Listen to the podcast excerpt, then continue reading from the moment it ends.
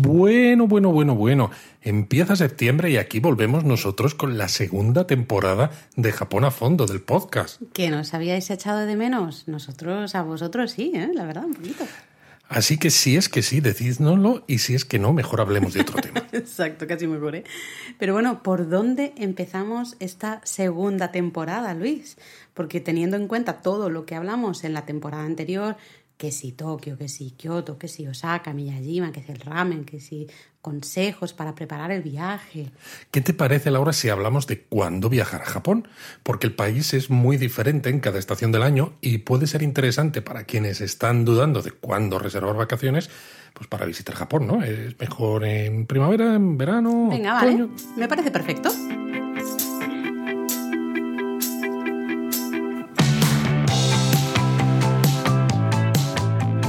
Bienvenidos a Japón a Fondo. El podcast sobre Japón de la mano de japonismo. Patrocinado por Lexus. Experience Amazing. Bueno, se nota que estamos de estreno de temporada, ¿eh? eh no sé, a mí me da que nos hemos enrollado un poquito en la, en la intro. Ya te digo, eh, pero es curioso porque daba la sensación, ¿no? Eso que empezamos temporada nueva, que es un gran cambio y tal, y si lo piensas dices, pero si es que hace dos semanas estábamos haciendo podcast también, o sea, realmente no ha habido no ha habido mucho descanso, que digamos. Hemos descansado poquito, pero también es verdad que esta temporada, la primera temporada, era más cortita porque empezamos el 1 de enero. Claro, miedo me da esta segunda temporada porque esta, más larga. esta sí que vamos hasta el verano que viene. Pero bueno, antes de ya que nos ponemos aquí a hablar y somos ah, capaces de hacer un resumen de la primera temporada, no, vamos al lío. ¿ah? Vamos a hablar de eso, de lo que has dicho, ¿no? De cuándo es el mejor momento para viajar a Japón. Sobre todo, vamos a intentar responder, eh, no sé si a todas las preguntas que podéis tener, pero sí a muchas que nos han llegado a lo largo mm. pues, de todos los años que hace que el japonismo está en activo. ¿no? Es, ¿Hace frío en noviembre en Japón? ¿En marzo qué temperatura hay? ¿Qué eh, ropa llevo para mi viaje en octubre? Sí, pues estas preguntas, como digo, nos llevan apareciendo en el correo electrónico, en los eh, mensajes directos de Twitter, de Instagram y de todos los lados desde hace mucho tiempo. Mm. Entonces, ya que están ahí, pues vamos a darle respuesta, digo yo. Exacto, son preguntas al final eh, muy relacionadas con el clima, ¿no? Eh, siempre eso es, es, lógico, al final uno quiere viajar en el mejor momento, ¿no? Está clarísimo. Si me está, está lloviendo todo el día y ya lo sé, ¿no? Se espera que haya muchas lluvias, pues a lo mejor mm, puedo intentar ir en otro momento, ¿no? Entonces bueno, no ser que seas una meonna. Ameonna. Y mira, esto lo podríamos, eh, lo podríamos explicar como palabra eh, japonesa. Bueno, pues luego vamos a apuntarlo y lo decimos al final en la sección en el japonismo mini. Quedaros hasta el final que os explicamos qué significa. Que no es una meona, ¿eh? No, no. No, es que primero te he oído, te escuchaba decir meona y digo, ¿cómo que meona? ¿Qué estás diciendo? Madre mía, sí que, sí que empezamos mal. Ameonna. ¿eh? Luego os lo contamos, pero es eso. Al final muchas consultas que, nos hacéis relacionadas con eh, cuándo viajar a Japón son especialmente no relacionadas con el clima, ¿no? Que si las lluvias, que si la nieve, que si el frío. Te he escuchado lo de clima en mayúsculas y todo. Has dicho relacionados con el clima. en mayúsculas, negritas, subrayado, doble subrayado, de todo, ¿no? Y también en muchos casos recibimos muchas consultas sobre la ropa, lo cual nos, eh, bueno, nos sorprende un poco. También es verdad que nosotros hemos vivido en lugares en los que hace frío, ¿no? Eh, por ejemplo, en Madrid, pues hoy hay inviernos en Madrid que hace bastante frío. En Londres mucho más frío eh, y también llueve más, ¿no? Entonces también en Madrid mucho más calor. No me digas que llueve más en Londres. Llueve un poquito más en, en Londres, sí. Entonces, claro, nunca nos hemos, realmente nunca hemos tenido problemas ¿no? a la hora de pensar en qué ropa me voy a poner. Pero sabemos que sois muchos los que vivís en, a lo mejor en zonas donde no hay esas, esos cambios no hay esos cambios tan grandes y quizás la cantidad de ropa que uno tiene a lo largo del año no, no cambia tanto. Mm. ¿no? Entonces, claro, puede resultarte un poco complicado pensar qué me tengo que llevar a Japón porque es un país en el que quizás las diferencias de temperatura y de precipitaciones cambian infinito con respecto al país en el que se vive, ¿no? Especialmente el tema de invierno, ¿no? Sois muchos los que habláis, pero el abrigo, ¿cómo tiene que ser? ¿Un abrigo, una chaqueta, una chaquetita? ¿No? Entonces, bueno, vamos a hablar un poquito de, de, esto, porque al final todo afecta ¿no? a la planificación del viaje. No solo hemos hablado de destinos, eso es muy importante, el, el decidir qué vamos a ver, ¿no? Sino también afecta mucho en qué mes vamos a, a viajar, porque hay muchas cosas que suceden ¿no? en, en, los distintos meses en sí, Japón. pero aún así creo que hay que hacer una puntualización y es que aunque el clima puede ser importante a la hora mm. de planificar un viaje a Japón y lo mm. vamos a ver, mm. no es la única variable. O sea, no, no, no hay que obsesionarse Totalmente con el clima, ¿no? Como que es que hace tanta temperatura, es que va a llover tanto. No, no, creo que hay mucho más que tener en cuenta. Exacto. ¿Qué recomendarías eh, que, que, la gente pensara a la hora de, bueno, ¿cuándo voy a ir a Japón? ¿no? ¿Cuál es el mejor momento para mí para ir a, a Japón? ¿Qué dos cosas recomendarías tú, quizá? Pues, a ver, yo creo que lo primero que hay que pensar es qué queremos ver, ¿no? Es, eh, a dónde nos apetece ir en nuestro viaje. Exacto, esos destinos de los que Exacto, hablamos. ¿no? Que de los que hay muchísimo, muchísima información en japonismo en mm. nuestra web. Por si estáis eh, escuchando el podcast y estáis despistados, tenemos una web que se llama Japonismo no y es japonismo.com y tiene mucha información de Japón en español, la mejor, de hecho. Wow. Y bueno, pues eso, el qué ver y a qué sitios quieres ir es, yo creo que es importante. Y luego lo segundo es qué nos interesa de Japón, Mm. eh, cuáles son esas, eh, esas ideas que nos atraen, ¿no? Pues Claro, no lo sé, ejemplo, los ¿no? baños termales u onsen, los castillos, porque interesa mucho la historia, ¿no? Y el tema de los samuráis, pues queréis ver castillos, ¿no? Pues esto, eh, de alguna manera, afecta a la lista de destinos que vas a añadir a tu planificación y entonces también, claro, la parte del clima, pues tendrás que fijarte en esos destinos en concreto y no en otros. Pero bueno, eh, realmente no hemos dicho, ¿no? No hemos hablado todavía, no hemos empezado a hablar todavía de cuándo viajar a Ah, Japón. del tema de, de- Del de tema, este, sí, de este episodio y todavía llevamos ya más de seis minutos y todavía no hemos dicho cuándo viajar. Pero es que realmente nosotros siempre contestamos lo mismo. Es decir, justamente, ¿no? Luis decía, el clima no es tan importante, sí que es verdad que todos queremos eh, pues que nos haga un buen tiempo, ¿no? Y poder disfrutar de sus paseos y tal.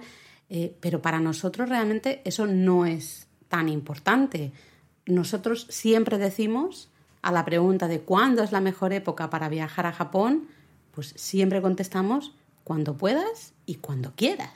A ver, lo cierto es que, claro, los que nos estéis escuchando diréis, Dirán, es pues que vaya". sois un poco tramposos, porque dicho esto, es como, bueno, cerramos el episodio y ya está. ¿no? Venga, chicos, hasta luego. Hasta luego. No, no, que es broma, que seguimos. Pero somos, podemos ser un poco tramposos porque, claro, podéis pensar, es que vosotros vais muy a menudo, ¿no? Porque tenéis que llenar de contenido japonismo. Entonces, os puede dar igual cuando vayáis, porque si no vais en primavera, por ejemplo, en el año X, pues ya iréis al, al siguiente, ¿no? Lo cierto es que si hay que escoger dos buenos momentos para viajar a Japón, aunque siempre hay cosas interesantes, eso que quede claro, pero si hubiera que escoger dos buenos momentos, pues porque es vuestro primer viaje y queréis asegurar que sea lo mejor de lo mejor, quizás os recomendaríamos primavera y otoño. Pero, y estoy de acuerdo contigo, ¿eh, Luis? Pero. En me refiero en cuanto a tema de clima y de también de espectáculo natural, ¿no? Porque el clima... Dices yo, espectáculo natural. Exacto. Luis. Lo- ahora, sé lo que creo que sé lo que me vas a decir, pero antes de que lo digas, no. Eh, quiero eh, dejar claro, recalcar que en primavera y en otoño el clima es mucho menos extremo que en otras estaciones, las otras estaciones de Japón. totalmente. Y que Muy la- agradable. eh, Muy agradable. Y la naturaleza, además, es, como tú dices Acompaña. siempre, es naturaleza espectacular, ¿no? Además, de verdad. O sea, ya sean los cerezos, ya sean los arces y el momillí, ¿no? Cuando cambian de, se ponen de mil colores, rojos, naranjas, amarillos y demás. Entonces, claro, eso hace de un viaje a Japón, si ya de por sí es interesante, con todo esto que hay alrededor, creo que es la guinda en el pastel. Pero lo que yo quería decir es que justamente primavera y otoño son los momentos más caros. Ya sabía que ibas a ir por ahí. Claro, tanto para viajar, ¿no? En- eh, encontrar ofertas de vuelos para, por ejemplo, Semana Santa, ¿no? Para ver esos cerezos en flor. O ya hasta en algunos momentos de otoño ya empieza a ser bastante complicado, es caro y luego también los hoteles ¿no? suelen estar más caros porque hay bastante más demanda. Bueno, esto puede pasar en otras estaciones también. cuando hay festivales. Pero vamos, que ya habéis visto que aquí el manirroto de japonismo soy yo, que me da lo mismo ir en cualquier estación mientras sea bonita, y Laura es la que está ahí. Yo, soy la catalana, que digo, vamos Exacto, manteniendo las cosas. Esto es muy caro. Esto es muy caro, no te lo puede gastar Luis. No, lo bueno realmente es que es lo que decías tú, eh, en cualquier época se disfruta muchísimo de Japón, ¿no?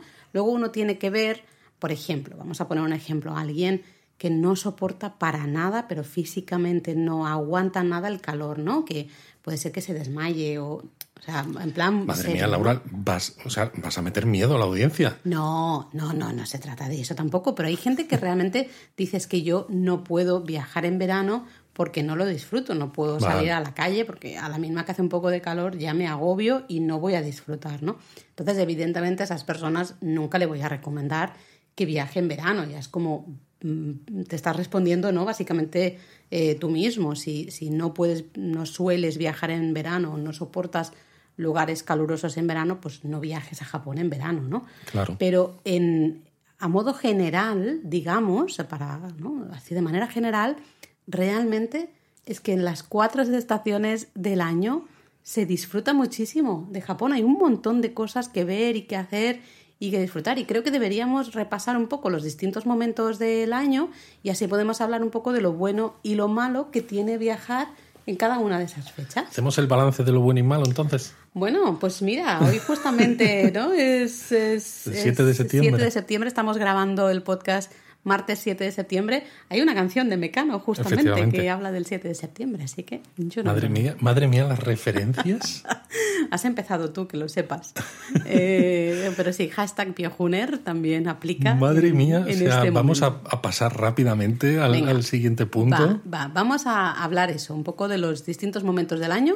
Pero antes quizás, ¿no? Hablemos de las cuatro estaciones como concepto. Como concepto general, sí, porque es algo a ver, vamos a dejar claro primero que es verdad que en Japón la, variabilidad climática es muy grande, ¿no? Es un mm. país muy alargado, muy alargado. Hokkaido, por ejemplo, está muy al norte, eh, suele hacer mucho frío en invierno y en verano los son suaves y, y, luego tienes Okinawa al sur, sur oeste, que es subtropical, ¿no? Entonces es que es como la noche y el día. Pero luego los propios japoneses les encanta hablar, ¿no? De, oh, las cuatro estaciones, cómo son de diferentes y cómo cambia el país y todo mm. eh, en relación con estas cuatro estaciones. Pero además es que, claro, eh, no podemos hablar cuando alguien nos dice voy a ir a Japón en invierno. Eh, ¿Qué ropa me llevo? Evidentemente no es lo mismo viajar a Hokkaido que viajar a los Alpes japoneses o viajar a Kyushu, viajar a Okinawa en invierno. Te vas a sea, vas a tener unas actividades y unas necesidades muy distintas porque son climas al final mm, bastante diferentes. Bueno, Hokkaido, Alpes japoneses más parecido y luego pues Kyushu y Okinawa también un poquito más, más parecido, ¿no? Entonces es importante también tener en cuenta eh, los destinos, dónde vais a ir. Es que no se puede hablar de que exista un, único clima, eh, por estación en todo el país. Totalmente de acuerdo. Em, pero bueno, ¿me dejas ya empezar a, a repasar un poquito. Pero si eres tú. si has puesto tú aquí la, la, puntillita esta del... Pero ha sido una puntillita así pequeñita, ¿sabes? venga. Bueno, pues lo que dice Luis de todas maneras de las cuatro estaciones eh, es muy cierto porque al final es eso, sí que están marcadas evidentemente, ¿no? Pero luego es cómo lo viven los japoneses y gracias a esto realmente podemos decir que uno puede ir a Japón en cualquiera de las épocas del año y lo va a disfrutar. Siempre hay cosas de las que podemos disfrutar, ¿no? Entonces, por ejemplo, la primavera.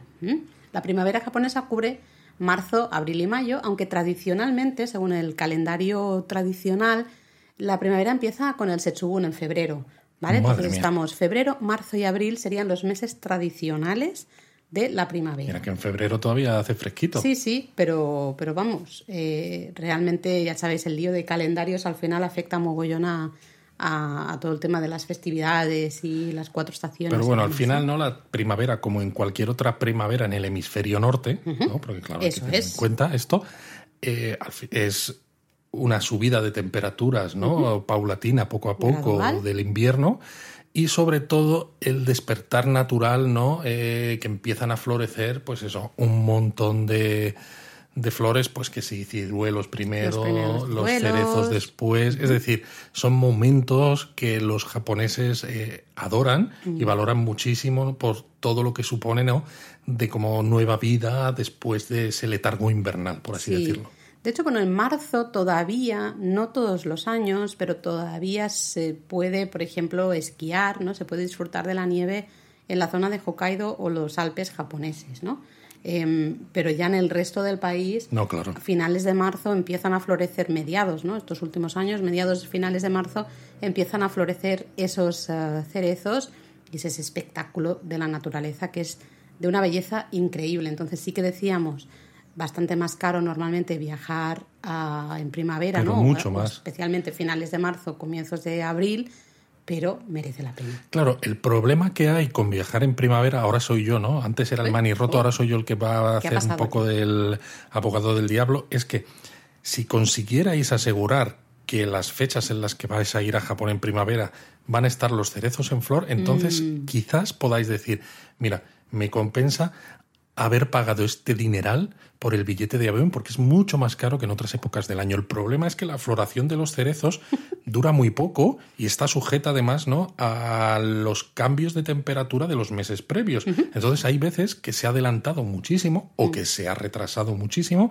Tú compras los billetes de avión con unas perspectivas, te has gastado un dineral y luego llegas y no hay cerezos en flor. Entonces dices, me he gastado el dinero y encima no veo los cerezos. Y yo creo que te tiras de los pelos. Si sois de los que tenéis mala suerte cuando viajáis, tenedlo en cuenta. Nosotros somos de esos. Normalmente tenemos muy mala suerte. Eh, hemos viajado en varias ocasiones para ver los cerezos. Siempre se nos han adelantado. O sea, todas las veces que hemos viajado para ver los cerezos estaban perfectos para las fechas en las que viajábamos, pero luego justo se adelantaron o se y una atrasaron. Vez se atrasaron, exactamente. Y al final, como mucho en algunos sitios donde los íbamos a ver al 100% de floración, los vimos al 30 y eso siendo generosos y aún así estaba precioso. Estaba muy bonito, además, eh, bueno, también es muy bonito el cuando cuando van cayendo los pétalos. A mí me encanta eso. Casi es un momento quizá mucho más bonito que cuando van saliendo, ¿no? Cuando salen es por la anticipación que uno siente en, ver esas flores. Pero a mí ver, los mantos de mm. pétalos en el suelo o en los ríos incluso, ¿no? Totalmente cubiertos de pétalos rosas, eh, me parece algo precioso, ¿no? Porque es justo, además, lo que lo importante del hanami, ¿no? De, ver mm. estas flores, ¿no? Esa esa, esa cualidad tan efímera de, de, la flor del cerezo que al final es como la vida misma. Claro, además es que es una, para los japoneses es un momento eh, que se espera con, con, muchas ganas, ¿no? Es año tras año siempre esperar ese, la floración de, de, los cerezos y poder disfrutar en muy poquitos días de esas flores porque se caen muy, muy rápido, ¿no? Entonces, bueno, tenerlo en cuenta, realmente primavera, luego mayo siguen las flores después de, cerezos. Hay además varios tipos de cerezos, algunos también florecen más tarde. Pero mayo creo que es un mes muy interesante mm. si podéis eh, tomaros vacaciones en, ese, en este mes. Sí. Porque los precios de los aviones no son tan caros y si estáis dispuestos, porque por ejemplo no sea vuestro primer viaje a Japón o porque queráis hacer un viaje específicamente para ver cerezos en flor, si os vais hacia el norte de Japón, podéis ver cerezos en flor porque en ese momento estarán floreciendo. Exacto, porque ya sabéis, bueno, ya haremos eh, más especiales también de, cerezos cuando llegue un poquito la época, pero un poco para que sepáis, los cerezos van floreciendo de sur a norte, ¿no? De las zonas más cálidas, digamos, empiezan por ahí. De hecho, finales de, de, enero empiezan ya a florecer algunos cerezos en la zona de Okinawa, en las islas de Okinawa, y va subiendo primero por, por Kyushu, Shikoku, la parte sur de Honshu, vamos subiendo eh, todo Tohoku hasta llegar finalmente a la isla de Hokkaido, donde es en mayo, ¿no? En, muchas ocasiones cuando florecen esos cerezos. Por ejemplo, eh, te vas a Hirosaki, ¿no? Que está, que hay un castillo precioso, un parque precioso con cerezos, pues los puedes ver a finales de abril normalmente, principios de mayo, depende del año. Mm. Pero es eso, pueden ser destinos que están un poco menos llenos de turistas occidentales, porque los japoneses también valoran mucho estos destinos, pero con vuelos algo más baratos y mayo además también con una, una temperatura muy agradable. Sobre todo eso, yo creo que una temperatura muy agradable, muchos días de sol, Además porque eso. todavía no, no ha llegado la temporada de lluvias, ¿eh? que la temporada de lluvias en Japón empieza en junio, ¿vale? Eh, y en mayo, en lo que es las, la isla de Honshu, Shikoku, Kyushu, ¿ah? porque sí que en mayo empieza la temporada de lluvias en Okinawa, en las islas de Okinawa, y luego sube y más o menos en junio por, por el resto de islas, menos en Hokkaido, que en Hokkaido no llega la temporada de lluvias. Lo único es que si os estáis planteando viajar en mayo, tenéis que tener en cuenta que mejor, si podéis, evitar la Golden Week. Sí, la Golden Week es una serie de, de festivos. Creo que hablamos de, de la Golden Week ya en, en uno de nuestros episodios anteriores de la primera temporada de Japón a fondo. Eh, ya sabéis que es una serie de festivos que juntos forman una Sí, a semanita, finales de ¿no? abril, comienzos de mayo. Eso es, y que muchos japoneses pues toman todos esos días festivos, ¿no? De, de- hacen ahí un megapuente de vacaciones y pues normalmente viajan o a sitios cercanos, ¿no? A, a Japón o directamente por Japón, ¿no? Entonces hay mucha actividad, hay mucho movimiento de gente y puede dificultar a veces el Exacto, moverse los en trenes estarán muy llenos, los hoteles pueden que también estén muy llenos, así que tened en cuenta. Eh, con lo cual, así, resumiendo, primavera, ¿no? un poco razones por las que uno, ¿no? por las que recomendamos viajar a Japón en primavera. ¿no? Evidentemente los cerezos en flor. Los cerezos o la floración de, otro, de otras flores que también. Exacto, ¿no? también, también. Muchas flores, ¿no? Luego esas buenas temperaturas que Y los días también que empiezan a hacerse más largos, Eso con lo es. que os da más tiempo a disfrutar de Japón con luz. Luego hay varios festivales, muchos festivales de primavera, muchos relacionados con la floración de, de los cerezos, otros, ¿no? Son O por ejemplo, bailes de geishas de primavera También. en Kioto, ¿no? Pues que también pueden ser interesantes. Exactamente. Así que, bueno, ya hablaremos, ya haremos un episodio especial. de- Deberíamos hacer de un primavera, episodio pero de primavera algunas, más en detalle. algunas ideas ¿no? y algunas reflexiones sobre si es buena idea viajar a Japón en primavera y qué tener en cuenta. ¿Mm? ¿Hacemos lo mismo con el verano? ¿te Venga, parece? vamos al verano. estamos, ¿no? Pues bueno, verano realmente son los meses de junio, julio y agosto, aunque el verano japonés tradicional, según el calendario tradicional, sería mayo, junio y julio. ¿Vale? Agosto ya entraría en otoño. Madre mía, qué locos con el sí, calendario tradicional. Pero bueno, siguiendo el calendario, entre comillas, normal, eh, verano empieza justamente con la temida, ¿no? Por todos los viajeros, temporada de lluvias, el tsuyu. Eh, básicamente, pues es lo que decíamos, ¿no? Es una, un, un frente eh, que, que no es un frente de aire tropical marítimo que choca con una masa fría de aire, de aire polar. Caray, Luis. Claro. Entonces esto, ¿no? Pues genera pues esta posibilidad de lluvias intensas, Exacto. pero eso no significa que llueva Ay. todos los días. Sí que es verdad que, por ejemplo, en 2021 yo creo que el, el clima también está muy cansado de la situación actual y ha sido una temporada de lluvias tremenda en que en muchos casos mucha gente ha dicho, ¿se ha acabado en algún momento la temporada de lluvias? Anunciaron oficialmente el fin de la temporada de lluvias, pero ha seguido lloviendo muchísimo este verano en, en Japón, ¿no? Al menos en la parte central de Bueno, Tokio. y como no había turismo y tampoco se podía, Estaba se fomentaba que los propios japoneses se movieran por Japón, pues yo creo que el tiempo se ha quedado triste y, Claro. y ha llorado. Ha llorado, fíjate. Eh, una curiosidad, que Hokkaido no se ve afectada por la temporada de lluvias, no se Pues ve está. afectada por el suyo. Pues en junio todos a Hokkaido. Todos a- bueno, es un muy buen momento Es que para, es un momento para genial, ir a, a. Hokkaido, sin duda alguna, pero también, pues oye, a los mm, paisajes así más montañosos, con esa niebla, ¿no? Con esa llu- lluvia, llovizna, pues también podéis disfrutar, Hombre, ¿no? por ejemplo, te vas a sitios como Kumano Kodo, como Koyasan, ¿no? Que, que Mm, emanan, o de Wasansan, que emanan una espiritualidad tremenda, incluso eh, cuando el tiempo no está soleado. Claro. Tú imagínate, ¿no? En, Con ese toque de la lluvia, de la Exacto, bruma. Mm. y esa bruma ahí que es misteriosa, ¿no? Que dices, no sé si son los espíritus de los hombres santos, ¿no? Los que están aquí saliendo, o de los muertos en el cementerio bueno, bueno, ya, Kuno-in ya, en ya Koyasan. está. Bueno, ya bueno, está, Luis, ya está. aquí podemos hacer una historia de estas de... Bueno, un podcast especial donde podemos contar cuentos eh, tradicionales o cosas así. Eso podría ser un episodio especial.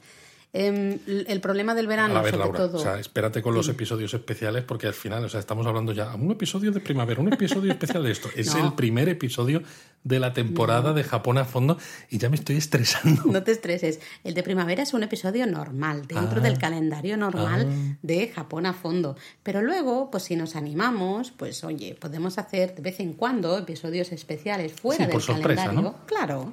¿Por qué no? ¿Por Estaría qué muy no? bien. Pues eso, igual Claro que hacemos, sí. deberíamos hacer uno de trenes, que ya Uno de trenes, eh, no sé, experiencias. Bueno, ¿no? bueno, vamos en a fin, pensarlo. No nos liamos. El tema más importante a hablar del verano es la humedad. Empieza, con esta temporada de lluvias, empieza a sentirse eh, esa. Yo creo que me estaba enrollando un poco para no hablar de, de esta de parte esto del que es verano. desagradable, ¿eh? Es que el sí. bochorno. Mira que me gusta el verano japonés y ahora os diremos por qué. Mm. Pero a pesar de la humedad me sigue gustando, ¿eh? Pero es verdad que ese- esa sensación de bochorno, de salir a la calle y nada más pisar la calle, empezar a sudar, sudar y decir, si no me, no me he movido todavía, Mm. no he hecho esfuerzo físico, ¿cómo puede ser que esté sudando? Es un pequeño precio a pagar al final, ¿no? Ya cada uno tiene que ver si le compensa o no. Sí es verdad que los días son muy calurosos y son muy húmedos, la humedad es muy alta. Estamos hablando, por ejemplo, en la parte oeste, ¿no? Digamos el sur Sí. de- del país o la zona de Kyushu, por ejemplo, y evidentemente también Okinawa, puede haber temperaturas superiores a 35 grados Con con, una humedad humedad, del 90 muy alta. Ahí está. Mira que me gusta Kyushu en verano, de todas maneras, porque, no sé, es un sitio súper interesante, pero es quizás el peor sitio para visitar en verano. Es de los sitios en los que peor lo hemos pasado. ¿eh? Sin Podemos duda. aquí, batallita time, algún día podríamos hablar de eso. ¿no? Qué calor. Luego también ya en agosto, es decir, tenemos la temporada de lluvias en junio, ¿vale? Termina normalmente a principios de julio, mediados de julio, depende del año, o no termina nunca como este año. ¿no? Exacto. Em, y luego, a mediados de agosto, aunque en los últimos años han empezado a llegar a principios de agosto, tenemos los tifones, que la temporada de tifones realmente no es hasta septiembre, es cuando más tifones llegan a las costas japonesas, pero eh, en los últimos años han llegado muchísimos tifones, muchísimos, me refiero en los últimos años, al menos uno o dos tifones han llegado en, en agosto, ¿no? Entonces, bueno, también hay que tenerlo en De cuenta. todas maneras, la- cuando ocurre esto en agosto, ¿no? Por las experiencias que hemos tenido y demás, suelen ser, pues, lo que a veces estamos acostumbrados, ¿no? En otros sitios de las típicas tormentas de verano, que tienen una duración, pues, que duran un tiempecito, ¿no? Pues cor- corto, más o menos, no demasiado largo, cae mucha agua en Mucho ese tiempo viento. corto y luego para y sale el sol, ¿no? De y está el sol muy brillante. Eh, El, el día, ¿no? Después de un tifón es una maravilla, Es ¿no? una Está pasada, el aire, es claro, esa, ese bochorno y esa humedad se ha limpiado, digamos, y en esas pocas horas de después de que haya pasado el tifón hay una visibilidad muy bonita, ¿no? Lo bueno del verano, aparte de, de esto que estamos diciendo, es que los días son más largos, se aprovecha un poquito más. Al final los días en Japón son bastante cortos, ¿no? Sí, porque amanece muy pronto y, tal como funciona el tema de los horarios, pues hay, hay veces que incluso en verano, ¿no? Pues a las siete y pico de la tarde ya empieza a, a bajar la luz, ¿no? No es como en otros países, como por ejemplo en España, donde estamos, que en verano a las nueve y media de la noche todavía hay luz, ¿no? Entonces tenéis que tener en cuenta eso en, cuando estéis en Japón en verano, que las, que las horas de luz no van a durar tantísimo. Así que bueno, Luis, razones por las que viajar a Japón en verano, porque vamos a ver, ¿Pero hemos las dicho, claro, es que hemos dicho, ¿no? Que si el suyu primero, que si luego un calor y una humedad asfixiante y que madre mía, y luego los tifones, la gente aquí está asustada diciendo, pero ¿cómo voy a ir a, a Exacto, verano? ¿y qué en hacen verano estos locos que han ido muchas veces a Japón en verano? Sí, hemos ido un pues la principal razón para viajar en verano a Japón es el calpis, el poder beber. Esto no me lo esperaba, Luis. Me has dejado aquí loca. Digo, ¿qué dices? Digo, voy a sorprenderte porque esto no estaba... No, bueno, yo estaba pensando en lo primero, claro, nosotros nos hemos apuntado aquí algunas ideas, ¿no? Pero el calpis, el comprarte calpis en las máquinas y en los convini y bebértelos cuando hace todo ese calor fresquito, qué rico está. Y bueno, hecha este inciso. ¿Esto es friki, publicidad? ¿Te pagan por esto? Ojo, ya me gustaría a mí Señor que me. Calpis, oiga, escríbanos a info.japonismo.com con una propuesta Exacto. publicitaria. O sin propuesta, o sea, mándenos palés y palés de calpis y ya, ya nos encargamos nosotros de hablar. No, a ver, aparte del calpis, una de las principales razones por las que nosotros al menos disfrutamos mucho de viajar a Japón y recomendamos ¿no? también viajar a Japón en verano es por los Natsu Matsuri, los festivales de Ah, verano. Ya sabía yo. Luis, déjate de calpis. Em, vivir un festival, evidentemente también hay festivales de primavera, ¿no? Lo, lo hemos dicho, algunos relacionados con los cerezos, otros no. También los hay en invierno, que Hay, hay festivales luego. en todas las, realmente en todas las épocas del año. Sí, pero, los de verano tienen algo especial. Ahí está. Y además hay muchísimos más. Exacto. Es más fácil que alguno de ellos te cuadre en tu itinerario, ¿no? Sí, porque a veces con, en otras estaciones quizá tienes que hacer un poco más... Tienes que ir a buscarlo, digamos. Mm. Tienes que ir a buscarlo y tienes que hacer un poco más de encaje, ¿no? Eh, de bolillos con el itinerario para decir este día quiero estar aquí. Eh, a ver, en verano depende de los que quieras ver, ¿no? Si quieres ser muy específico y dices, es que he leído sobre este festival y tengo que verlo sí o sí, también va a haber que hacer un poco ese esfuerzo de planificación, pero Claro. es lo que, lo que dices, Laura.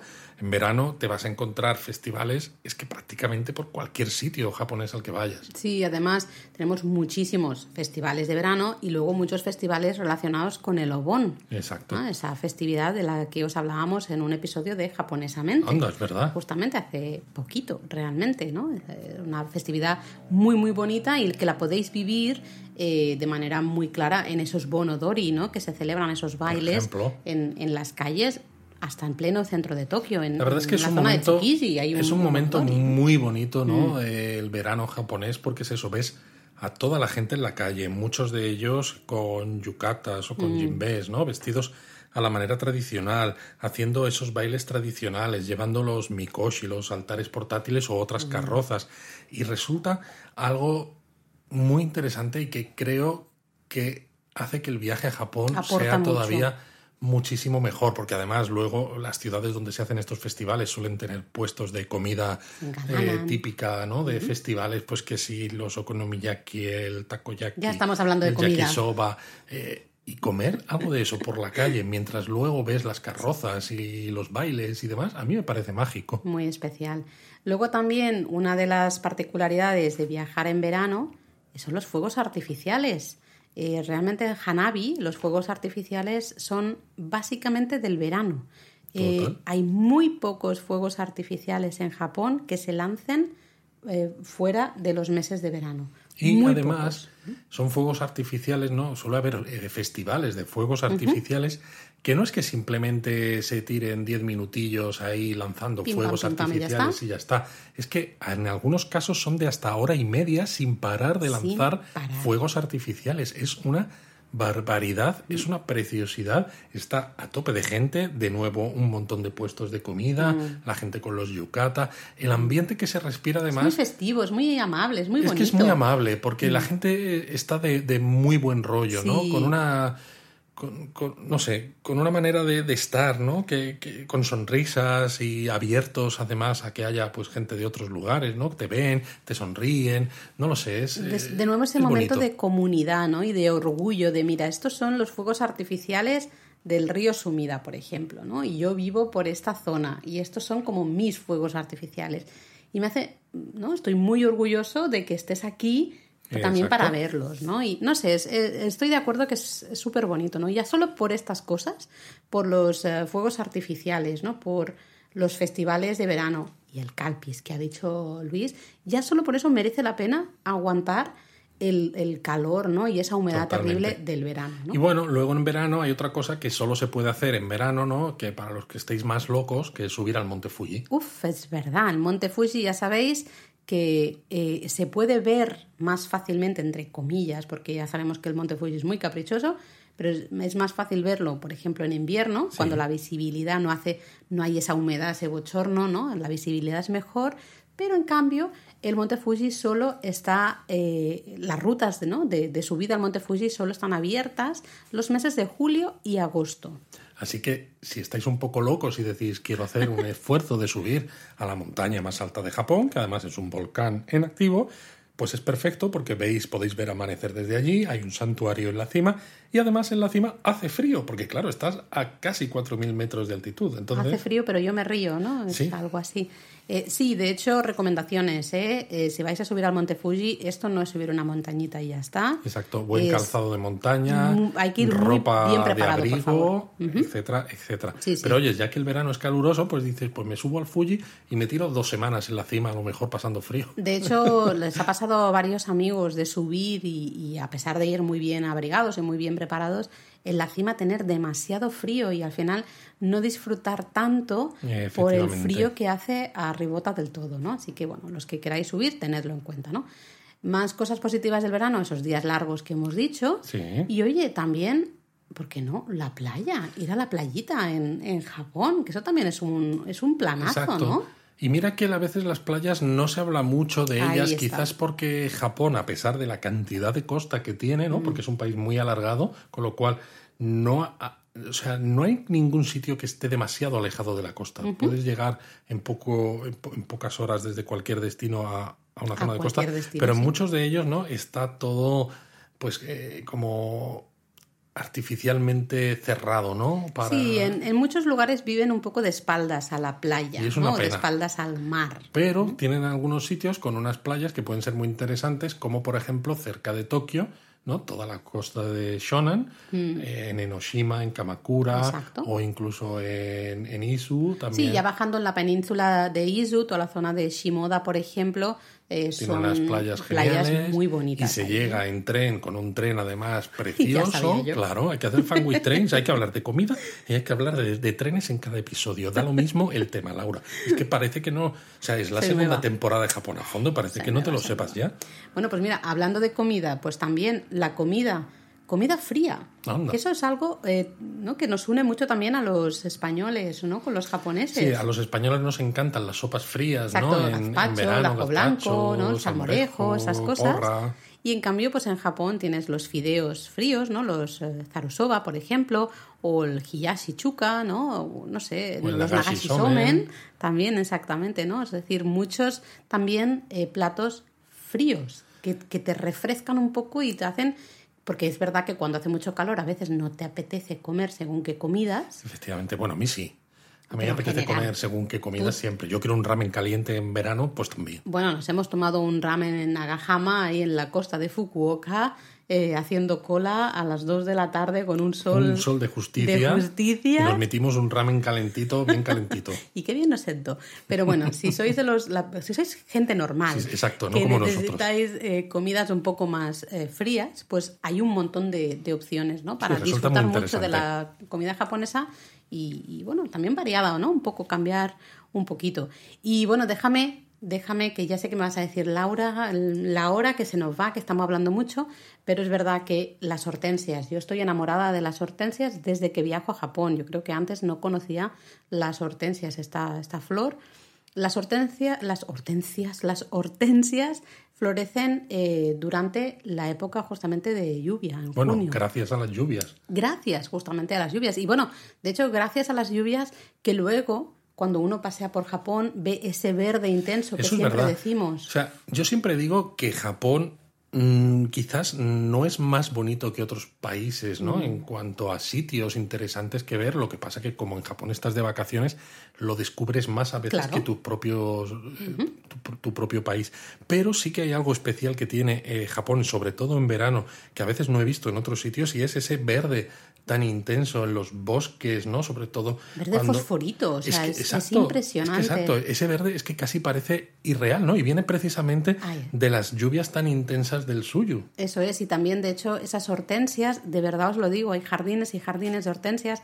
Veréis hortensias también eh, florecer en pleno centro de, de Tokio, ¿no? En algunos cruces, y, y es una flor preciosa, y es gracias a ese chuyu, ¿no? A estas lluvias incesantes de, de junio, que la podemos disfrutar luego de paseo, ¿no? cierto. Así que yo, para mí, también, o sea, yo puedo aguantar las lluvias gracias a pensar en esas hortensias, ¿no? Y Eh, Hortensias, otra vez, ¿qué me está pasando? ¿qué te está pasando? Hortensias y eh, ese verde fosforito. ¿Mm? Pues bueno, vamos a pasar al otoño, va, ¿no? va, va, vamos a dejar el, calor del verano atrás, Laura. Nos estamos liando. Te estás liando. Sí. Oye, ¿yo? Sí, yo estoy siendo muy conciso. Bueno, te voy a dejar que hables tú a partir de ahora. Yo solo voy a decir que bueno, nos vamos a otoño. Otoño está formado por los meses de septiembre, octubre y noviembre, aunque ya sabéis, en el calendario tradicional, otoño empieza en agosto. Entonces tenemos agosto, septiembre y octubre. Ese es el calendario En fin, tradicional. en Pero fin, bueno, yo, yo tengo no. aquí mis, eh, mis, mis serias dudas. ¿eh? Eh, en otoño las temperaturas van bajando, la humedad eh, también va bajando, deja de ser tan molesta. Evidentemente no es lo mismo ir a comienzos de septiembre que ir a comienzos de noviembre. Eh, Está claro. ¿no? Pero va Es gradual al final. Exactamente, va a ir bajando. Recordad que tenemos esos tifones que pueden entrar con, bueno, con más fuerza en el mes de septiembre, ¿no? especialmente a principios, mediados de septiembre, es un poco el momento en que en los últimos años han aparecido, han llegado tifones a comienzos de agosto y mediados de agosto y finales de agosto también, ¿no? Pero a ver, sobre todo, ¿cuál es la estrella del, del otoño japonés? Laura? Bueno, la estrella del otoño, sí o sí, es el momiji o koyo, que es el cambio de color de las hojas de los árboles. ¿no? Ay, qué bonito. Además, teniendo en cuenta que hay un Japón, el territorio japonés es un 70% árboles, eh, eh, bosque, eh, pues claro, o sea, es que aunque no vayas a buscar ese momiji, te lo Sí, encuentras. Es, es más fácil incluso de ver que el, que el hanami, ¿no? Que Mm. la, la época del sakura, porque al fin y al cabo para el sakura solo puede haber sakura, ¿no? Cerezos que, ten- que estén floreciendo. Y es verdad que están plantados por todo Japón, pero aún así no es el único árbol. Pero claro, el momiji, ¿no? Lo que es el collo, este cambio de color, afecta a todas las especies de Afecta árboles. Algunas, claro, Ujú. eh, como el ginkgo, ¿no? Eh, se, se vuelve amarillo, eh, los arces no pasan por naranjas, rojos, Precioso. etcétera, que es precioso, pero al final es que mires donde mires, como Hay hay, mucho árbol, es que lo vas a ver. Exactamente, ¿no? También octubre es muy buen mes y que no, no, quizá no podemos disfrutar tanto del momiji todavía. Noviembre sería el mejor mes para disfrutar del momiji. Bueno, pero también octubre- depende de a qué destinos se visiten, Claro, claro. ¿no? Pero sobre todo en octubre no hay días mm, soleados, especialmente no hay grandes precipitaciones, ¿no? Y en noviembre ya sí, que también sigue habiendo bastante días soleados, pero en la costa del mar del Japón ya empieza a llegar nieve. ¿Vale? Teniendo en cuenta, si estáis en noviembre y buscáis pa- paisajes un poco más fríos, más nevados, ya en la zona de la costa del mar de Japón, por, por cómo funcionan al final los, los, vientos y demás, eh, pues ahí pueden, pueden caer ya las primeras precipitaciones en forma de nieve, ¿no? Mira, pareces la mujer del tiempo. Como tú antes. te Precipitaciones en forma de nieve. Claro, te has puesto tan serio a, a explicar que era el suyo que digo, pues tengo que estar a la altura, Luis. Así que bueno, de todas maneras, razones por las que viajar a Japón en otoño. Yo creo que dentro de dos semanas vamos a hacer un capítulo un especial de otoño. Ah, sí, ah, vale. Sí, porque hay una festividad eh, en breve, así que lo vamos a hablar dentro Mm. de dos semanas, pero básicamente razones por las que viajar a Japón en otoño, muy resumido, porque hablaremos de ello en dentro de dos semanas, pues evidentemente ese momiji del que hablábamos, también festivales, especialmente los Festivales festivales, de fuego. del fuego. Eh, luego algunas festividades, no vamos a decir más. No hacemos spoiler, así que escuchadnos dentro de un par de semanas. Y también gastronomía típica de la época, tampoco vamos a decir mucho más. Y, y ya está, bueno, bailes de geishas también, pero ya lo hablaremos. Todo Exacto. esto, si os parece, lo dejamos y lo hablamos todo eh, dentro de dos semanitas. Uy, ¿Sí? qué, qué misterio. ¿Has visto? ¿Qué cosas? Y nos vamos que- a invierno. Pues ya tengo ganas yo de, de- de este podcast de, de otoño. ¿Ves? Pues nada, en, en un par de semanas lo grabamos, no Mira, te mira, preocupes. qué bien. ¿Eh? Nos vamos a invierno ya y invierno, diciembre, enero y febrero, aunque ya sabéis, calendario tradicional japonés sería noviembre, diciembre y enero. Vamos, o sea, me dices que en el febrero japonés que hace un frío que, pela, ya es primavera Sí, y es que me estoy partiendo de la risa eh, hasta el siglo XXIV. Bueno, yo lo digo porque me toca decirlo, porque Que sí, que sí. es así. Bueno, invierno. Básicamente yo creo que la principal característica del invierno japonés es que los días son muy cortos. Muy cortos, Pero sí. también hay poca lluvia, hay pocas precipitaciones en forma de lluvia. Mm. ¿Mm? Con lo cual, bueno, dices, vale, los días son cortos, pero a cambio sé que probablemente me va a llover poco. Pero te puede nevar mucho, sobre todo si estás por la costa del mar del Japón, ¿no? que ya decíamos que en otoño empiezan a ser posible que caigan otoño, a ¿eh? finales de otoño, que empiezan a caer las primeras nevadas. Eh, toda la zona de Tohoku hasta Hokkaido en invierno, ¿no? Sobre todo hacia eso, la, la parte que está más pegada al mar del Japón, sí que ya es muy, muy fácil que nieve Sí, eh, de y que nieve además bonito. Bien, porque de hecho esa es una de las quizá principales razones por las que viajar a Japón en invierno, ¿no? Disfrutar de la nieve y también de los deportes de, de invierno, del esquí y demás, ¿no? Bueno, es que Japón además no tiene fama, ¿no? El Yapao, esto, ¿no? la, la nieve en polvo, eh, que hay muchísimos eh, esquiadores, tanto amateur como profesionales, que viajan a Japón precisamente por su por la calidad de su nieve, ¿no? Tanto estaciones en Hokkaido sobre todo, como también en toda la zona de los de los Alpes japoneses. Exacto, exacto. Especialmente enero y febrero son los meses estrella para aquellos que quieran disfrutar de la nieve en Japón, ¿no?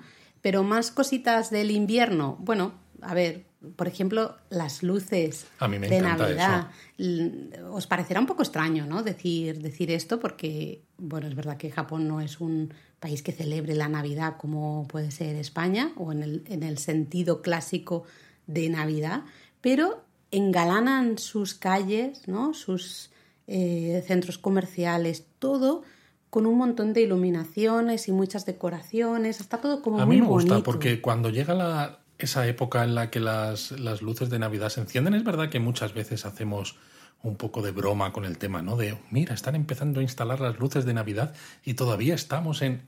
Inserte aquí la fecha que sea, es como, es demasiado pronto, ¿no? Pero el día en que se encienden, a mí me transmite algo bonito, no sé, me, Mm. me dan ganas de decir, de salir a la calle, de ver esas luces, ¿no? De ponerme el abrigo y decir, ay, qué fresquito hace, voy a tomarme algo, cal- voy a tomarme algo calentito, voy a ver las luces, Sí, unas que aquí en Málaga aquí". no, esto no, Málaga mucho, no. ¿eh? El abrigo poco. Es verdad, aquí no. Entonces, claro, Japón me encanta Mm. por eso, porque tal como son los japoneses, dicen, si hacemos esto, aunque no sea una tradición propia nuestra, pues lo vamos a hacer, pues mejor que en ningún lado, ¿no? Entonces, hay unos espectáculos de iluminaciones navideñas que lo bueno encima es que duran bastante más que solamente la época navideña. Exacto. Normalmente empiezan a mediados de noviembre, muchas ya las colocan y algunas de ellas duran hasta San Valentín. Dicen, oye, pues ya que es un momento así romántico y tal, ¿no?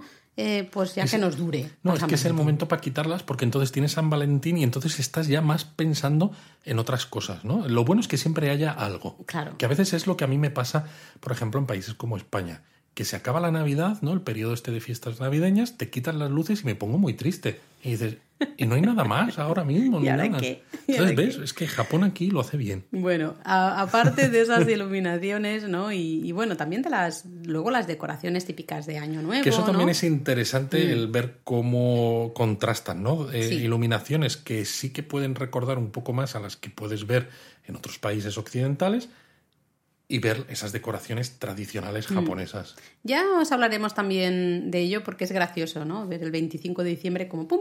Las quitan quitan las todas. decoraciones de Navidad y ponen las de Año Nuevo japonés, ¿no? Pero bueno, aparte de eso también, evidentemente, ya sabéis que en japonismo somos fans de los festivales y en invierno están todos los festivales de la nieve. Es verdad que festivales hay, como hemos visto, en todo el año, Todo el año. pero los festivales de la nieve son espectaculares también, ¿no? El Festival de la Nieve de Sapporo, ¿no? Buah. O el, el Yuki es Akari una no Michi de pasada. Otaru. Los dos son una pasada. Eh, el de Asahikawa también. Es, es decir, que hay merece la pena ir en febrero a Hokkaido por estos festivales. Hokkaido y, sí o y sí. Tohoku, toda la parte norte Sí, de la eh, isla de principal de. Honshu, hay un montón de festivales de, de nieve. Y luego, sinceramente, algunas comidas. Por ejemplo, el oden. El oden es muy difícil encontrarlo fuera de los meses de invierno. Es un- una especie de estofado. ah, No sé, hablamos de él, creo, en el episodio que hablábamos de comidas, no recuerdo muy bien. Pero es una especie de, de estofado con un caldito muy, muy, muy, muy suave, ¿no? Se hace con alga y tiras Con dashi. Con dashi, exacto. Eh, y en él hay muchos pasteles que están hechos con pasta de pescado.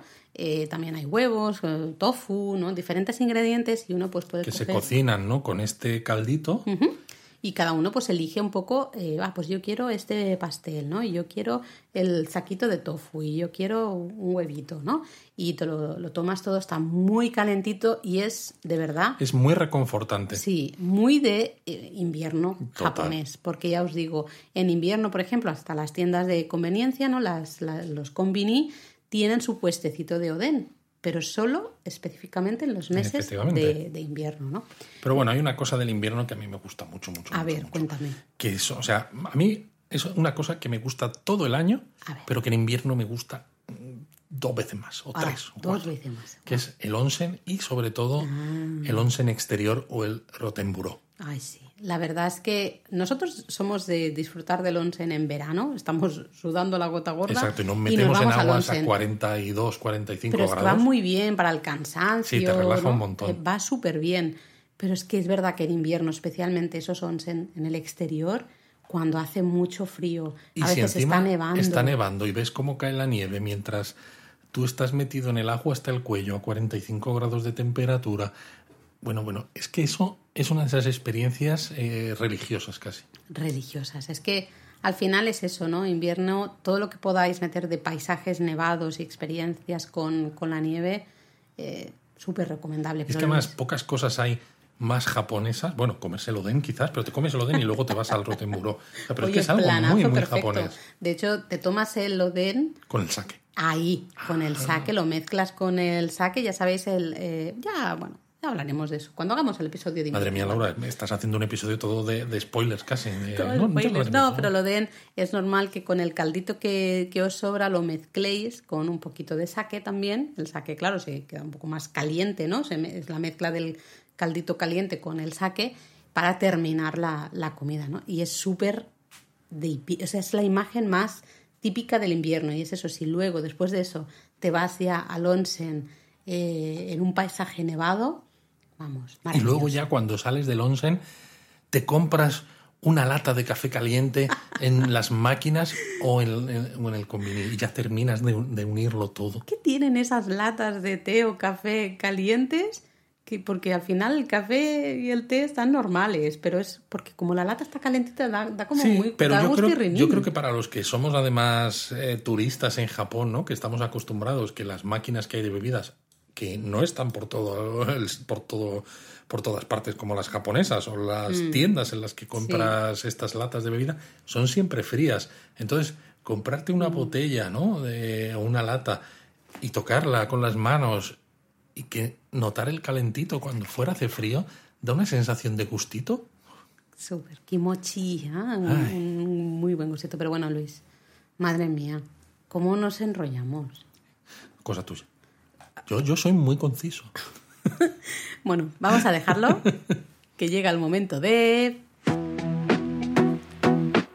Japonismo Mini.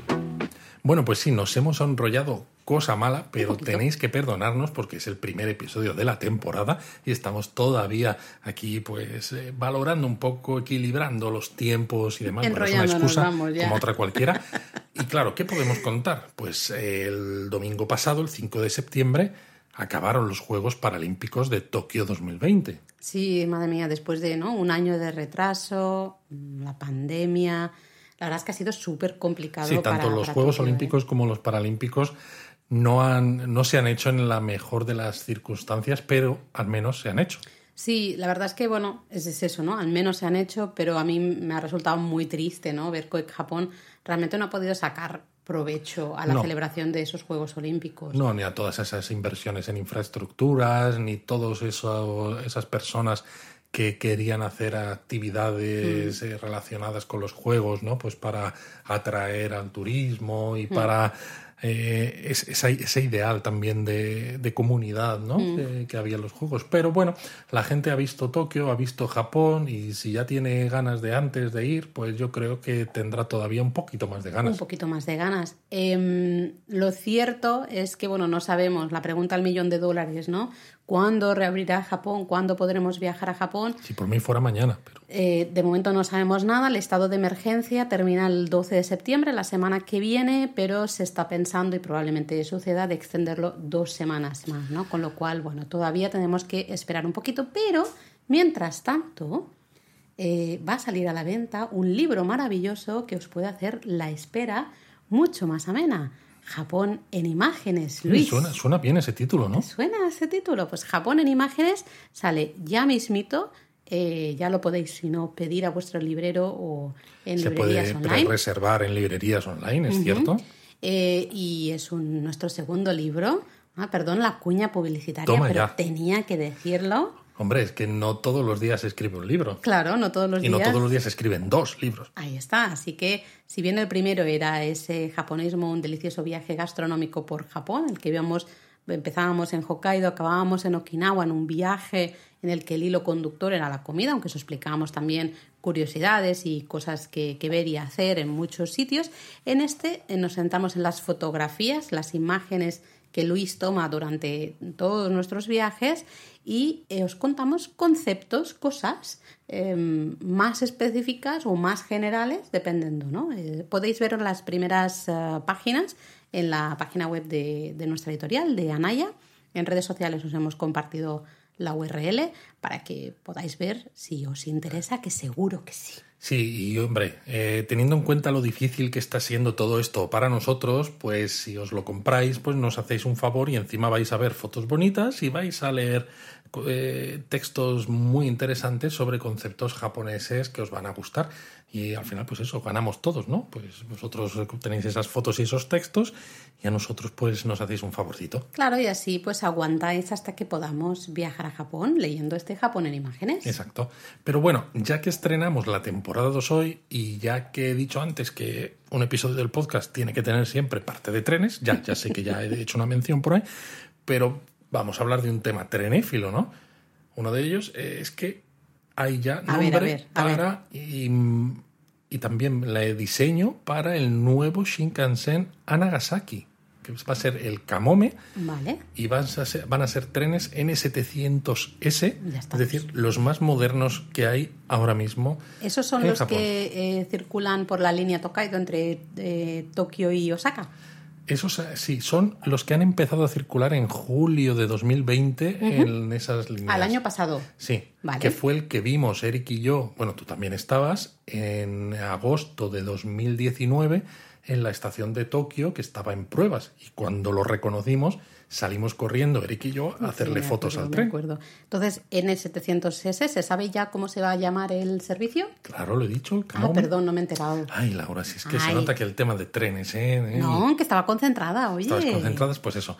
El servicio se va a llamar Kamome, que significa gaviota, y es el mismo nombre que tienen ahora mismo eh, los trenes convencionales, los Limited Express, que van de Fukuoka a Nagasaki. Ah, tomamos un camome nosotros cuando fuimos a Nagasaki, de eso me... Pero era un tren convencional. Claro, de Ahora va a ser un poco más lioso porque no va a haber una línea de Fukuoka a Nagasaki que sea completa de tren bala. Entonces vas a ir con un tren convencional, un relay Kamome, hasta Takeo Onsen. Te vas a bajar en Takeo Onsen de ese tren y en el mismo andén, en la vía de al lado, vas a tener el Shinkansen que sí que te va a llevar ya hasta Nagasaki. O sea, Mm, Vale. Va a haber que cambiar de tren, pero bueno, se va a bajar bastante el tiempo de trayecto. Encima se está renovando la estación de Nagasaki pues para hacerla todavía mucho mejor y adaptarla a la llegada del Shinkansen. Y esto para octubre de 2022. Y el diseño, por lo que me pareció oír el otro día, es de un viejo conocido nuestro, ¿no? Sí, bueno, viejo conocido, dicho así, ¿no? Parece que nos hemos ido de cañas, eh, de cervezas con todavía él. no, todavía no. Eh, es- el diseñador se llama, un diseñador industrial es Mitoka Eiji, que es un señor eh, que ha hecho un montón de trenes súper bonitos. En algunos de ellos hemos montado, como la serie 800 de Shinkansen ya de en Kyushu, o como el Tamaden, el tren este de diseño Ah, gatuno también, en verdad. Wakayama, pues es de este mismo hombre. Y eh, este señor, pues como ya con la serie 800, pues ha utilizado materiales que son típicos de Kyushu para los interiores, eh, las tapicerías de los asientos hay en tres diferentes que utilizan eh, inspiración en elementos eh, naturales de, de Kyushu, con lo cual queda muy muy bonito y la verdad es que tiene muy buena pinta. Tengo muchas ganas de... Vale. Entonces, el año que viene ya se podrá ir de Fukuoka a Nagasaki en Shinkansen. Bueno, parte lo que he dicho. Claro, Irás claro, pero bueno. En tren normal hasta Take Onsen Y y, cambiarás al cambias- Shinkansen hasta Nagasaki. Vale, oye, pues muy bien, muy interesante. Muy, muy interesante, ¿verdad? Bueno, Luis, ya te estás enrollando mucho con los trenes. Ya te he dejado bastante, ¿eh? Bueno, vale. Así que, ¿te parece si hablamos un poco de algunos comentarios de nuestros oyentes Me antes de hablar de la palabra japonesa? Me parece. Pues venga, va, que nosotros hemos descansado un par de semanitas, pero nuestro Discord, la verdad es que no ha parado. No ha parado, el Discord a tope. está si a no estáis en Discord y os apetece, está abierto a todo el mundo. Apuntaros, porque ahí podéis hablar de un montón de temas. Y por ejemplo, Miguel nos comentó que después de escuchar el, japonesamente sobre el patrimonio inmaterial, bueno, se sorprendió mucho, ¿no? Decía que no sabía que la lista era tan larga, ¿no? Que había tanto patrimonio inmaterial en, Japón. ¿Mm? Luego Carmen comentó también eh, que escuchó el capítulo de Lobón, también de japonesamente, con muchísimo interés y que siempre, eh, siempre que nos escucha, le entran ganas de ir a Japón. Y bueno, en este caso, después de, eh, de escuchar este episodio del, de Lobón, ¿no? de comprarse un yukata, además. Hazlo, Carmen, que, que luego se disfruta mucho. Cuando Mucho. puedes ponerte el yukata es trasladarse a Japón, ¿no? Y al verano japonés. ¿no? Y luego Jaime también, eh, que se ha escuchado, ¿no? Se escuchó varios episodios de golpe, nos comenta que un episodio de los barrios menos turísticos de Tokio, como Koenji, Yugaoka o Shimokitazawa, pues que también estaría muy bien. La verdad es que es una buena idea y no lo hemos hecho hasta ahora porque al fin y al cabo eh, estábamos recién empezados con el podcast y queríamos tocar un poco temas un poco más, Más generales, generales para los que buscáis ayuda pues para viajar a Japón, para conocer un poco más algunos aspectos de cultura japonesa que vayáis a ver durante, durante vuestro viaje, ¿no? Entonces, claro, hablar de estos barrios menos turísticos cuando no, no habíamos hablado ni del Pass, ni de Kioto, ni de Osaka, pues parecía un poco, Todo un se poco prematuro, ¿no? Pero ahora que ya hemos hablado de algunos de los destinos más populares, ¿no? Que si de comida, de equipaje, de JR Pass, de esto, de lo otro, pues... eh, de esto, de lo otro. Ahí queda, lo anotamos, Jaime. Cualquier otra idea, cosa que os gustaría, por favor, ya sabéis que nos podéis mandar un mensaje, un email, hablarlo en y Discord. nosotros haremos lo que nos dé la gana, efectivamente. Vale, efectivamente. Pero bueno, ¿te parece que pasemos ya a la palabra de este episodio o las palabras? Pues venga, va. Yo creo que ya que hemos hablado de cuándo es el mejor momento ¿no? para viajar a Japón y especialmente... Es todos. Básicamente. Es- ese es el resumen, Ese es del, el resumen. del- del episodio de hoy. Cualquier momento es bueno para viajar a Japón. Pero hemos hablado, ¿no? Hemos reflexionado mucho sobre el clima, porque es una de las eh, cuestiones que más os preocupa. Pues quizá podríamos mencionar no una, sino dos palabras japonesas relacionadas con el clima y una expresión extra. Madre mía, tirando la casa por la ventana. ¿Has visto? ¿Ah? Pues venga, así, para empezar la, la temporada Pues a ver. ¿cuáles son esas palabras, Laura? Pues mira, la primera es Atsui. Y la Atsui segunda. desu ne. Ne. Y la segunda es Samui. ¿m? Que justo como las ha utilizado Luis, ¿no? Podemos decir esa frase de Atsui desu ne o Samui desu ne. Es la típica frase para decir en el ascensor con un japonés. Sí, y estarán muy contentos porque, o te lo dicen también en el onsen, siempre También, para también. romper un poco el, el hielo, decirte algo, ¿no? Cuando estás en- con alguien que no conoces de nada y estás ahí en una situación con esa otra persona, es una buena frasecita para decir y no estar incómodos, Pero ¿no? bueno, llevamos un rato ya hablando de la frasecita, ¿Qué de la palabra y tal. Exacto, ¿qué significa, Laura? Pues básicamente Atsui sería caluroso, calor, Samui es frío, ¿no? Entonces el Atsui desne básicamente es qué calor hace, ¿no? Qué calor, ¿no? Atsui desne, uff, qué calor. Y el Samui desne, pues qué frío, brr, qué frío hace, ¿no? Brr, qué frío. Así que bueno, siempre viene muy bien, ¿no? Para interactuar así bueno. con, con los locales. Pues bueno, como en la temporada anterior, ya sabéis, estas palabras que vamos añadiendo en esta sección en Japonismo Mini están todas pensadas para que las podáis utilizar durante vuestro viaje y pensando en cosas que vais a escuchar cuando estéis en Japón. Es Sobre decir, no decir palabras por decir, sino que tengan un sentido. Además es que las vais a escuchar muchísimo. muchísimo, ¿eh? muchísimo, vais a muchísimo. cruzar con una abuelita, eso en el onsen o, o en un ascensor o a veces hasta por la calle a veces, ¿no? Caminando, lo que sea. Puede ser que alguien te diga, "Ah. En plan, de te ven ahí todo sudada, ¿no? Y dicen, esta pobre está aquí. Esta pobre está sufriendo la gota Pero gorda. hemos dicho dos palabras y una extra Eso. y es porque justamente Lo que había dicho yo al principio. ¿Qué habías dicho, Luis? Ame onna. Ame onna. ¿Qué nos cuentas de la expresión ame onna? Es la mujer de la lluvia. literalmente la mujer de la lluvia, ¿no? Ame es lluvia, Onna es mujer. Y esto viene por la creencia de que hay gente que siempre trae eh, la lluvia, ¿no? Que en los momentos clave de su vida siempre va a llover. ¿Mm? Entonces, se la- a esa persona se la llama Ameonna. ¿no? Es una expresión, yo creo que un poco quizá más del folclore, ¿no? Sí, de algunos exacto. cuentos tradicionales. Eh, también está la Yuki Onna, que eso es un personaje, un clave del folclore japonés. Pero bueno, eh, se puede hacer Sí, porque esto... está asociado también como a ciertos sentimientos, ¿no? A ciertas experiencias pasadas de esa mujer, ¿no? Que hacen que atraiga la lluvia o la nieve en su caso, ¿no? Mm. Pero que en este caso que hemos hablado de cuando ir a Japón y que hemos hablado de las diferentes estaciones del año y de las temperaturas y de las precipitaciones, pues acabar, ¿no? Con este Ameonna, pues creo que es un broche de oro. Claro, si vais a Japón, está lloviendo, momentos importantes de vuestro viaje, siempre podéis decir, si es que soy ameonna, ¿eh? soy una mujer que trae la lluvia. Pues bueno, dicho esto, hasta aquí el primer episodio de la segunda temporada de Japón a fondo y como siempre esperamos vuestros comentarios y que os haya gustado. ¡Mátane!